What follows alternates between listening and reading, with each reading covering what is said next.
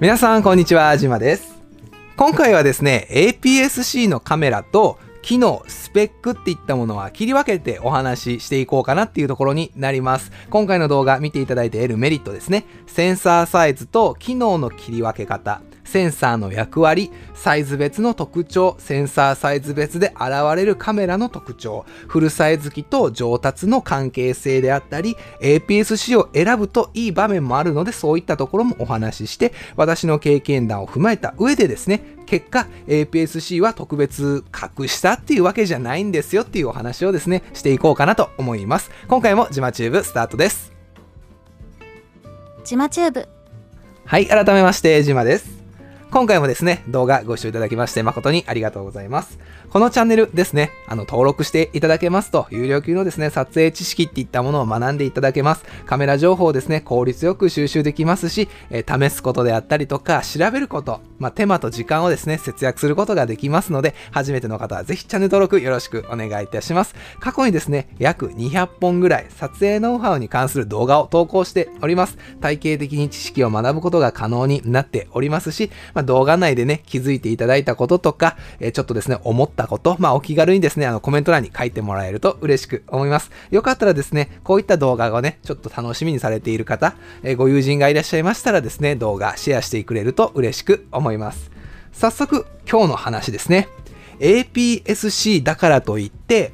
悪いカメラじゃないんですよって言ったところです。え写真をですね、撮っていると、遅かれ、早かれ、まあ、気になってくるカメラとレンズを含めた機材構成ですよね。カメラ本体とレンズを含めた機材構成。で、一眼レフであったり、ミラーレス、フルサイズとか APS-C、新しい機種なのか、ちょっと型落ち品なのか、え高性能なモデルなのか、コストパフォーマンス重視のカメラなのか、まあタイプとかね、特徴っていろいろあるかなと思います。で、時々ですね、まあ聞くことがあるんですよ。APS-C のカメラなんて赤いやっていうですね、APS-C 反対派の、まあ、ご意見ですね。で、こういったご意見に悩まれている APS-C のカメラ、利用者様であったり、逆にですね、フルサイズを使ってるから安心しているという方への、まあ、センサーサイズとカメラの機能っていったものは、実は別物なので、それはもう別個として考えましょうっていうのが今回の動画になります。いろんなですね、複数のセンサーサイズを利用した、まあ私なりの解釈なんですけども、やっぱり得意不得意と言いますか、適材適所と言いますか、まあ10人十色、まあそういったところがあるので、特別ね、APS-C だから悪いんじゃないよっていうのをお話ししていきます。そもそもこの横文字ですね。APS-C って何ってやつですね。あの、カメラにはですね、光の情報、まあ、写真として記録するために、イメージセンサーっていったものがあります。で、そのセンサーにはですね、まあ、いろいろなサイズがあるんですね。で、小さいものだとスマートフォンであったり、まあ、アクションカメラなんかに使われています。で、少しね、大きくなるとコンパクトデジタルカメラなんかに、まあ、使われているサイズ、まあ、1型センサーみたいなものがね、あるんですけども、で、レンズ交換式の一眼カメラ、ミラーレスとか一眼レフとか含めて、そういったカメラになってくるとセンサーサイズっていうのはマイクロフォーサーズであったり APS-C、今回の主人公ですね。あとはまフルサイズっていったものが登場してきます。で、今回ね、この APS-C というサイズは大きさで言うと、まあ、1型センサー、マイクロフォーサーズ、APS-C があって、フルサイズ中盤みたいな形でセンサーサイズがね、どんどん大きくなっていく上での、まあ、真ん中にいるぐらいのものだと思ってください。まあ、いろいろあるセンサーサイズのうちの一種類でしかないんですよね。で、フルサイズとか中盤っていったものになってくると、上位機種とか高価格帯のカメラに搭載されている傾向が多いです。なので、中盤であったりとか、フルサイズのカメラってなると、どちらかというと、ハイアマチュア向け、プロ向けの機材っていったものになりますね。センサーサイズ別の特徴についてお話ししていくんですけども、センサーはですね、カメラの中で、ま、重要な部分であって、小さいセンサーは小型軽量化に貢献できる側面があります。左下なんか見てもらえると、ニコンはですね、FX フォーマット。これがですね、まあ、フルサイズのセンサーだと思ってください。で、真ん中 DX フォーマット。これがですね、APS-C になります。なので、ここで言うと、このカメラ、D の5000系統。このカメラは APS-C のセンサーが搭載されています。で、この D780 みたいなカメラはフルサイズのセンサーが搭載されているものになりますね。なので、このカメラの中にあるセンサーの部分の大きさだと思ってください。で、このセンサーが逆に大きい場合、このフルサイズのように大きい場合は、多くの光をですね、この受光面がでかいので、ドンと、えー、受け取ることができるので、よりですね、快調豊かな表現とか、白飛びであったり、黒つぶれみたいなところね、そういったものに対して、まあ、比較的耐性があるっていうような利点があります。ついでに言っちゃうと、同じセンサーサイズで、同じレンズを使う分にはいいんですけども、センサーサイズが違う状態で同じレンズを使うと、ちょっと焦点距離にね、差が出てくるので、そこは注意してください。このね、右下、例えば、同じ位置から、同じ、ん？同じ位置から同じものを撮った時に、センサーサイズがまあ、大きければより広く撮れるんですよね。なので、右下で言うと、フルサイズ、FX のところは結構広く撮れてるんですね。で、DX、APS-C になるとちょっとグッと寄った印象になるっていったところがあります。例えば右上なんかで言うと、これね、あのフルサイズと APS-C を実際 60mm のレンズを使って画角比較している動画になるので、もしね、興味ある方は一緒に見てください。同じところから同じものを撮っても結構ね、あの、大きさっていったものは変わってくるっていうのがわかるかなと思います。じゃあ次に画角比較として、この2枚の写真、実はですね、フルサイズのカメラと APS-C のカメラで撮ってます。で、モデルさんの大きさをだいたい同じぐらいに映そうと思った時に、右側ですね。こちらは APS-C のカメラで 35mm という焦点距離で撮ってます。で、左側は D780FX フルサイズですね。こちらは 50mm のレンズを使っています。なので、フルサイズと APS-C で同じ大きさに映そうと思った時は、ちょっと自分が下がるであったりとか、使ってるレンズを、ちょっと焦点距離をね、調整する必要が出てくるっていうのは、ちょっと注意してもらう必要がありますね。で、こういった話を含めて、APS-C っていうものはですね、あくまでセンサーサイズでしかないんですよね。なので、本当は特別ね、比較しなくてもいいことなんですけども、まあ、カメラ機材の優劣っていうのは少なからず、まあ、気になってくるスペック表っていったものがどうしてもあるんでね、もう分かりやすく比較してしまうっていったところはあります。で、APS-C の、まあ、センサー搭載の機種っていうのは、どちらかというと、まあ、回機種、まあ、エントリー向けっていったものが多いので、まあ、結果的にね、そういった評価も増えてしまいます。それは APS-C のセンサーを搭載しているカメラには、まあ、エントリー機が多く展開されているものがあるっていうのが背景としてあります。どのメーカーさんでもどちらかというと APS-C の方がエントリー層向けの、まあ、カメラであるっていったところですね。逆にフルサイズのカメラは中級機、上位機みたいなものが多いので、まあ、US 感にね、浸っている場合もフルサイズ、えー、利用者の方の中にはいらっしゃるかなと思います。で、センサーサイズが逆にね、マイクロフォーサーズ、APS-C よりさらにちょっとキュッとなったマイクロフォーサーズだったとしても、カメラの筐体側、このね、ボディ側、本体側、筐体側がゴリッゴリのハイスペックで、めちゃくちゃいい構成、超ハイテクな機能をバリバリもいろんなことができる機能を実現しているんであれば、正直、あのー、カメラとしてダメやっていう評価は得ないと思うんですよ。画角がまあ狭いであったりとか、カメラめっちゃハイスペックやのになんでセンサーサイズちっちゃいんでもったいないわみたいなね、ツッコミはあるとは思うんですけども、センサーサイズが小さいからといってカメラ本体がゴリゴリのすごいあの装備をしてたら全く問題なくいい評価得ると思います。おそらく、まあ、回機種っていうような評価にはならないと思います。なのでセンサーサイズとね、機能っていったものはやっぱ別なんですよっていったところで、なので APS-C に罪はないという話に移ります。次のスライドですね。APS-C の、まあ、センサーサイズですね。これを含めて、小型センサーっていったものを搭載したエントリー向けのカメラっていうものが、まあ、いまいちという評価が、まあ、どちらかというと多い傾向であることですね。これをちょっと飛躍してしまって、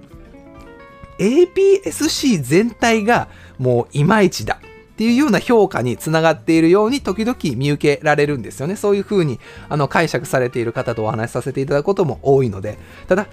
エントリー向けのカメラがいまいちと言いますか、上位機に比べて、まあ、機能とかスペックの面を制限して低価格帯っていったものを実現している印象があるんですね。なので、ここにね、D3000 系統、ニコンの一眼レフで言うと、まあ一番ね、始めやすいエントリー向けのカメラ。で、ちょっとね、5000系統、バリアングルの液晶がついて、ちょっと撮りやすくなってる。みたいな形で3000、5000、で7000系統みたいな形でどんどんね、ニコンの中ではグレードが上がっていくんですけども、まあ、APS-C でね、同じセンサーやったとしても、カメラそのもののね、スペックっていったものはやっぱり価格に応じて変わってきます。で、逆になんでフルサイズはそういう評価にならんのかっていう話をすると、フルサイズのセンサーを搭載しているカメラは、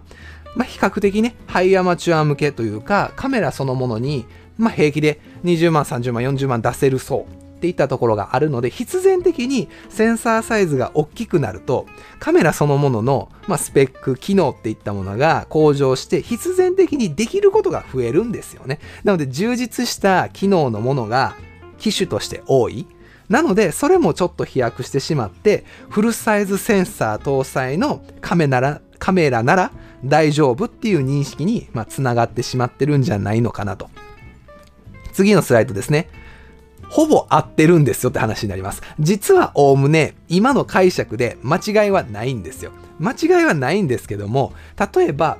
D500 っていうね、カメラ。この右側にある結構1万回ぐらい再生されたのかな、えー、売れ続けるロングヒットのカメラで D500 っていうニコンの人気あるカメラ。今でももう2、3年経つんですけどね、もっと経つかな？もう経つんですけども、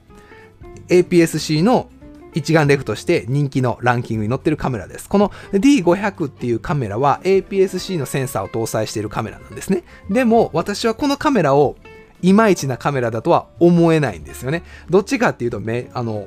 欲しいカメラやし、進めれるカメラやと思います。もちろん、本音を言うと、センサーサイズで、まあ、撮れる、うん、良さというか、写真の、うん、奥深さみたいなところで壁はあります。ただ、それ以上に適材適所として機材を選んでいれば、ですね。ものすごくパワフルなカメラで、フルサイズ機の中途半端な中級機なんかより、この D500 の方が使いやすかったりする場面はあります。で、私自身、まあ、画角ですね。こう、こういう画角ね。画角であったりとか、高感度体制。まあ、ISO 感度。暗いところでも、まあ、綺麗に比較的撮れるような高感度体制に、特別こだわらない撮影対象、撮影環境であれば、数年前の使いづらいフルサイズのカメラよりかは、この D500 を買う方をおすすめしてたりします。で、技術と知識はね、お金で買えちゃうんですよっていうところで次のスライドです。フルサイズ、APS-C1 型のセンサーなんかの複数のセンサーサイズを利用してきたから経験から言うと意外とですねフルサイズ機というか機能が充実した機材から始める方が写真ねこのカメラ写真の上達性は近道だったりします。技術と知識はお金で買える。特に技術はお金で買えるかなっていったところですね。あの、過去の動画でも多く語っているようにですね、撮影機材って、まあ、正直、どんなね、あの、カメラでも電源入って、メモリーカード入って、パシャンって、あの、シャッター切れたらね、あの、どれでも撮れるというふうには、あの、お伝えしております。なので過去の動画でもね、そういう風には語ってますし、撮影機材ってどれでもいいよっていう風には言ってるんですけども、まあ確かにどれでも写真は楽しむことできます。ただ、機材力の差というか、機材にかける資本力、予算の差っていうのは確実にあると思います。やっぱり機能が、これね、特に D3000 系統なんかで言うと、もうほんと最低限にあの絞られている写真を撮ることはできるけどもちょっとね、あの過酷な環境というか、撮りづらい環境やったら、撮りにくさが出たりするカメラだったりもします。なので、エントリー機よりも、いろんな機能がもう、ゴリゴリにね、積み込まれた、あの、ハイスペックなカメラを使って、どんな撮影状況でもそこそこに対応できるカメラ、スペックと機能を兼ね揃えた、まあ、機材っていうものの方が、結果的にね、取れ高っていうのは良くなります。どちらかというとエントリー向けのカメラを使って一生懸命撮って、あなんかいい写真ってなんか2、3割やなって思うよりかは、いいカメラを使ってしまって、結構無造作にね、バババーって撮って、いい写真が8割ぐらいの方が、まあ結果的にね、良くなるかなっていったところがありますので、自然と効率化が狙えるのは、まあ高単価というか、上位機種。なので技術っていったものをお金で買うことができることにつながってくるんですね。とは言ってもというスライドです。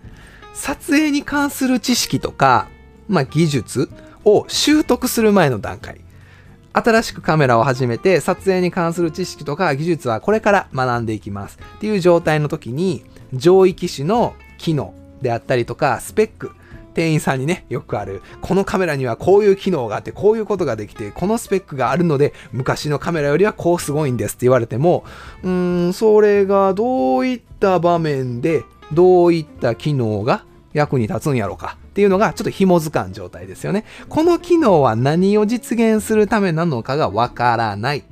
そして、それを私がこうたとて使いこなせるか。あとは、ま、利用頻度ですよね。利用頻度がどれぐらいになるのかっていうのもわからない状態で、20万、40万、60万、80万、上位機種っていうものを買い揃える勇気は正直出てこんかなと。で、カメラをね、持ってる私たちみたいな側のもうすでにカメラを始めている人からすると、まあ、3万、5万、20万、100万、平気で言いますよね。カメラ始めるんやったら、まあ、20万、うん、40万ぐらいは予算、まあ、レンズ含めて用意しとかな。うーん、まあ、ちゃんとしたカメラは揃わんかな、みたいなこと平気で言うてくるんですけども、やっぱ何よりカメラって高いんですよね。高いやんって言われると思います。で、時計とかね、車とか、あとはま家具とかでもね、10万円、20万円ぐらいする。まあファミリー向けやったらそれぐらいします。するものも、まあ、最近はもうちょっと安いかな。多くありますので、そういった時計とか車とか家具ならまだしも、スマートフォンで写真、ムービー、気軽に撮れる。撮ったやつをすぐインターネットにシェアできる。みたいな時代に、でかくて、重くて、カバンの中によく 余計に荷物が増える。電話も、こうやってね、もしもしって電話もできひんし、こうやってインターネット検索もね、できひん。なんぼ頑張っても写真アップロードするぐらい、みたいな形で、ここで OK、Google ってできひん。こんなネット検索もできひん。ただ写真を撮るだけのカメラに、そんな高額はよう出しませんわ。っていうのが、まあ大半のご意見やと思います。なので、なのでですよ。いつもの動画では、ちょっとね、あの、おとなしく、10万円でカメルはこれです、チャッチャラーであったりとか、始める際におすすめの機種みたいなね、動画、まあ無難な紹介っていったものが多くなってはいます。なのでそれをね、また10万円以内で買えるカメラ特集会、どうせ α6400 と Z50 やろ、もうええねん、みたいなね、形で思われてる方も多くいらっしゃるかなとは思うんですが、これはですね、もういかんせん、やっぱり多くのご視聴者様にフォーカスした際は、もう仕方ないことかなっていうふうには思います。逆に20万で買えるおすすめカメラの方がもしかしたら、あの、人気出るというか、あの、求められてるかもしれないんで、もしね、20万以内っていうか20万前後でおすすめのカメラ3選みたいなものの方がええわっていう方がいらっしゃいましたら、ぜひね、あの、コメントを書いてください。きっと D780 書くと思います。まあ、ミラーレスかな？あとは。っていうところですね。ちょっと、ちょっとずれましたね。で、何の話？あ、そう。でも、カメラを今度こそ、まあ、頑張りたいっていう人たち、まあ、カメラに対してリベンジ組ですよね。一回カメラを始めてやってみたけども、なんかうまいこといかんかった方であったりとか、カメラを使って少しでも収益を得たい。ここ最近本当多いのは、やっぱこの経済の環境というか、まあ、ご時世的にも、カメラっていうものを、まあ、収入の柱のうちの一つ、メインとしては考えてないけども、収入柱の一つとして、やっぱり作りたいっていうスタートアップのフリーランス組みたいなものも結構ご相談いただくので、こういったカメラリベンジ組とか、カメラで収益化を得たいグループみたいなもの。あとは、ぶっちゃけた話、私がぶっちゃけたことを言ってもいい間柄の人にはですね、まあ、機能の揃ったカメラっていうものを揃え、揃えるというか、進めるようにしています。で、そこはですね、もう正直予算20万とか40万ぐらいは用意する方がいいよっていうのは正直に伝えてます。やっぱり10万円で始めるカメラ、Z50α6400 めっちゃいいよね。めっちゃいいんですけども、もしね、あのリベンジ組とか、収益上げたいという方の場合は、もうちょっと予算、もう一歩踏み込んでみようかっていうふうにはお伝えしているようにしています。やっぱり、一歩上の画質というか、まあ、クオリティ、品質っていうものを効率よく得ていくには、もう一歩踏み込んだ予算が必要になってくるかなっていうふうには思いますね。で、私はまあどちらかというと、スチル、静止画、写真メインなんですけども、動画撮影なんかもね、あの視野に入れている方であれば、もう人によっては、もう100万ぐらい平気で用意しろよって言われる方もいらっしゃいますし、そういう話も、何度も聞きます。カメラって安くていいよねって言われることもあったりします。えー、安いんですか？あの、動画なんてこうで、ああで、こうで、これがあって、こうで、ああわわわわって。あ大変なんですね。めちゃくちゃ揃えなあかんのですね。100万平気でいくんですね。まあ、その分ね、あのー、納品した時の単価っていうのも大きい、買ったりもするので、まあ、その、バランス的には問題ないかなっていうふうには、まあ、教えてもらうことも多いんですけども、やっぱり初期投資としてハードルはちょっと高いかなっていうふうには、個人的には思いますね。個人の財布的にはね、思いますね。で、カメラ本体に、次のスライドですね。いいものを買うのか、レンズに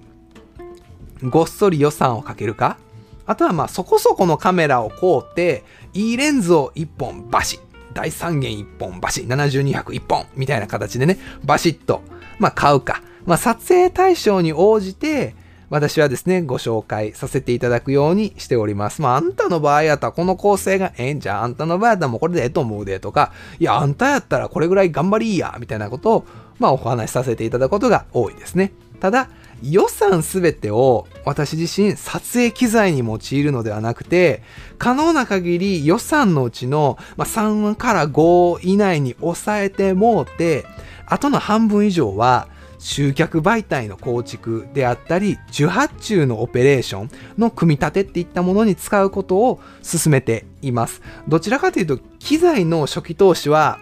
計画的にした方がいいよっていうふうに、まあ、お話しするタイプです。機材っていったものはどうしてもま撮影単価とか回転率、利用頻度っていったものが上がってくると、まあ、自然とね、高品質なものを揃えていってしまう傾向があるかなっていうのは私の経験上ありますので、どっちかっていうと初期投資の機材はドンって買って、めっちゃええ機材買うたけども受注がないっていうよりかは、ある程度、えー、最低限の、最低限というか、まあ、ご満足いただける、全く問題なく事業が進めれるぐらいの機材クオリティっていったもので、後の予算はもう集客媒体であったり、そういったね、活動資金に当てる方がいいよというか、長期的に見てね、そっちの方が走りやすいよっていうのはお話しさせていただいております。で、ちょっと独り言になるんですけどね、まあ、ニコンさんにもし、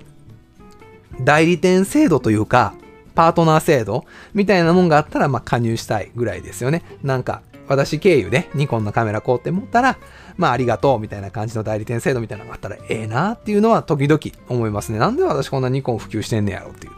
もうソニー進めた方が早い話、早いやん話みたいな時もあったりしますね。ただやっぱり私のところにあのご相談来てくださる方は、ソニーがいいの分かってるし、うん、キャノン選んだ方が、まあ安心できるのも分かってる。でもニコン選びたい。だからあんたに聞いてんねん。みたいな方がね、結構いらっしゃるので、そういった方に、まあ、ニコンをね、選んできた経緯だったりとか、使い続けてる経緯をお話しさせていただいた上で、まあ、ニコンを選んでもらうんであれば、まあなんかね、そういった報酬じゃないけど、なんかあれば、いいかなっていうのは思いますが、これはただ独り言ですね。で、次はこっちですね。機材選びで上達の速さは変わるって話です。え機能が、ま制限されたエントリー機、こういった形ですね。こういったエントリー機から、まあ、コツコツね、一つずつ、シャッタースピードって何やろうか。S モード、ほう。A モード、絞りって何やろうか。みたいな感じでね、こういう風に一つ一つコツコツとできることを学んでいって、知識を得ていって、自分の表現力の幅っていうものをですね、まあ、広げてもらうももちろん、ええことやし、カメラを、まあ、上達というか、使っていく上で、これが王道の手段やとは思うんです。ただですね、エントリー機、APS-C からですね、まあ、上達に時間をかける方式、どっちかというと、まあ、ボトムアップ型ですよね。下から上に上がっていくやり方と、もう網羅的に機能が揃った上域をボーンと受け取って、そこからなんかいろいろあるけど、これが何で、あ、あ、あ、うんうん、これがこうで、うん、これ使う、これ使わん、みたいな感じのね、そういった網羅的に機能が揃った上位機種を使って、機材の上限ってっていったものを知った状態から習得する方法があると思うんです。どっちかというと、まあ、トップダウンのやり方ですよね。で、このカメラとこのレンズを買って、もし自分がね、このカメラとこのレンズを買うて自分が撮った写真がなんか納得いかん。ってなった時に、自分自身のもう技術力と知識力が機材に追いついていないのではないかっていう追い込み方。ですよね。なので、エントリーキーで撮ってて、なんかうまいこといかんかったら、まあ、エントリーキーやしっていう言い訳というか逃げ道があるんですけども、上位機種買うて、A レンズ買うて、撮ってみて、いい写真が撮れんかったら、それはもうカメラのせいちゃいますって。撮る時の環境であったりとか、あなたの撮り方ですやんっていう風に、もう追い込んじゃう。なので、機材で言い訳ができないようにするのは、とても大切なね、まあ、上達のプレッシャーのかけ方にはなるんですけども、これって正直人それぞれのま上達に対するスタンスの、まあ、好みでね、選んでもらえたらなと思います。あとは上を知ってるかの差は大きいって言ったところで、機能が制限されたカメラから始めた人と、機能がまあ盛りだくさんなカメラから始めた人では、どのカメラに何ができて何が得意か何が違うんやろかっていうのを知っているのとと知っていないのではここのアドバンテージって結構でかいと思ってます。私自身 APS-C のカメラからフルサイズに移行した時っていうのはセンサーサイズの恩恵もやっぱり格段に感じました。うわセンサーサイズが変わるだけでこんなにちゃうのっていうのは感じたんですけども機能面とかレンズのクオリティですよね。これも含めた機材のグレードまあ、中級機、上位機に対するものに衝撃を受けたところがあります。というか、ずるいわ、フルサイズって思うことが結構多かったんですね。カメラを買って、いろいろ撮ってるんですけども、まあ、うまいことってか、納得のいく写真が撮れないなぁと悩んでる時っていうのは、もしかしたら、撮影技術の限界じゃなくて、機材的にその写真撮るにはちょっとハードル高いんちゃいますかっていう難易度が上がってる場合があるんですよね。そこにちょっと注意してもらう必要があるかなと。で、次なんですけども、それをご自身のね、まあ、限界とか撮影に対するモチベーションアップにつながらないようなことになるのはちょっと避けてほしいかなと思います。カメラ、なんかええの取れへんし、そもそもこいつ持ち歩くん重いし、もうええわ、別の趣味、キャンプ行こうみたいなね。そんなところで別の趣味探そうとなってはちょっともったいないなと思います。ぜひキャンプ行くんやったらカメラもね、持って行ってくれたらなと思います。もしかしたら上位機なら同じ技術量と、まあ、知識力で深く考えずにピャーって撮ればもしかしたら納得いく写真、理想の写真っていうのは撮れてた可能性はあるんですよね。これが撮影機材に対する、まあ、資本力の差の一つ、まあ、側面、一面やと思います。言い方が、まあ、あれなんですけどね、機材の力で、まあ、サクッと撮れてる方と比較してしまって、うわー、なんか写真めっちゃええの撮ってはるわ。私のなんかちゃうなもうええわって諦めてしまうのはもったいないなという風な話です。同じ機材構成、同じカメラ、同じレンズ、同じレンズフィルター、同じ照明器具、同じ三脚みたいなもので撮ってる場合、で、確かにそこで比較して一喜一憂するのはいいと思うんですけども、そもそもカメラのメーカーもちゃうし、センサーサイズの大きさもちゃうし、もう機種としてのグレードっていったものも違うし、光の当て方とか撮ってる環境、撮ってる対象物も違うんであれば、もう機材投資額の差、がそこに生まれていないのか、もう機材としてのもう比較対象としてそもそも成り立っていないんじゃないのかっていうところを見極めてほしい。そこで同じグレード、同じような環境でちょっと悔しい思いされるんやったらぜひね、もっとワンランク上、ツーステップ上みたいなものを目指してほしいと思いますし、もしそこで差があるんやったらもう別物やと思ってね、捉えてもらったらいいかなと思います。で、開き直ってという話ですね。今のカメラ、あの、機材構成で、この写真が、まあ、撮れたなら、うん、私、頑張ってる方やんっていう風に納得するのも大切やと思います。そうですね Z マウントでめっちゃええ単焦点のね S ラインのレンズを使っている写真と APS-C の23年23世代前のエントリー機でキットレンズ使って写真撮って価格差は25万30万ぐらいありますっていう状態で2つの写真を並べ見比べてみてこの写真が3、4万で撮れてるんやったら、私頑張ってる方やんっていう風に思うのも大切です。30万、40万出してあの写真。3万、4万でこの写真。差の37万で私にはたくさんいろんなこと、ん ?27 万、37万ぐらいでたくさんできるっていう風に思ってもらうのも一つ大事です。そこを知った上で、その30万ぐらいを新しいカメラを購入するに当ててもらうとか、撮影環境に当ててもらうっていうのが大切かなと思います。APS-C のセンサー搭載のカメラっていうものはですね、どうしても、ま小型軽量でコストパフォーマンスがいい機種が多いです。必然的に画角が狭くなるのも、ある意味野鳥撮影では役立ちます。私自身ね、あの、フルサイズのこういうカメラ使ってても、まあ、そんなにね、大きく撮る必要がない。もう真ん中のあのやつだけを撮る。もっと遠くのものをぐっと寄せて撮りたいっていう時に、まあ、DX モード。フルサイズやけども APS-C ぐらいの画角で撮るモードっていった機能があるので、そういったものを使う場面も多いです。なので APS-C のカメラを使っていて、フルサイズのカメラ利用者の方から APS-C のカメラなんていつまで使っとんねんと、はよ、フルサイズのカメラ使えや、そんなカメラ赤いやっていう風にね、マウント取られて、ちょっと凹んでる方がいらっしゃったら、この動画を励みにしてもらって、いや、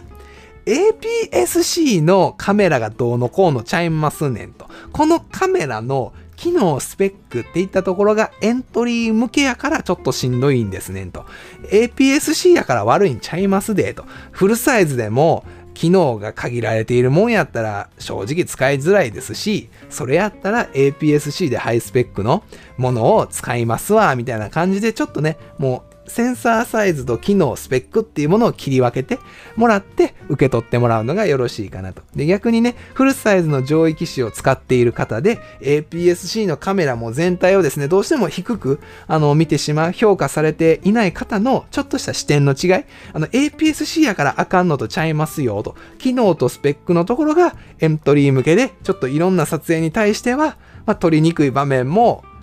上位機種に比べると数が多いですねと。逆に APS-C のエントリー向けのカメラでも問題なく撮れる環境であれば特別ね2つの機種の差っていったものはそんなになかったりもしますよっていうところをですね把握してもらえるところ嬉しいかなと思います。で、別の動画でね、あの、〇〇を撮らないなら APS-C を進める理由っていう形で APS-C の、えー、センサーサイズをまあ、搭載しているカメラを進めている動画であったりとか、このセンサーサイズに関係する話で、実はこのね、レンズの後ろの部分っていうのは丸い状態なんですよね。この丸い状態のイメージサークルのところから、この長方形のセンサーサイズのところでバツンって切り取られる理由に、まあ、蹴られっていったものがあったりするので、フルサイズ、初めて使われる方は注意してくださいねっていったところの動画なんかもありますので、まあ、このね、センサーサイズについてもうちょっと、えー、いろんなところ、側面知りたいなって方は、他の動画も一緒に見てもらえると嬉しく思います。ぜひね、チャンネル登録もね、よろしくお願いいたします。また次の動画でお会いしましょうじゃあね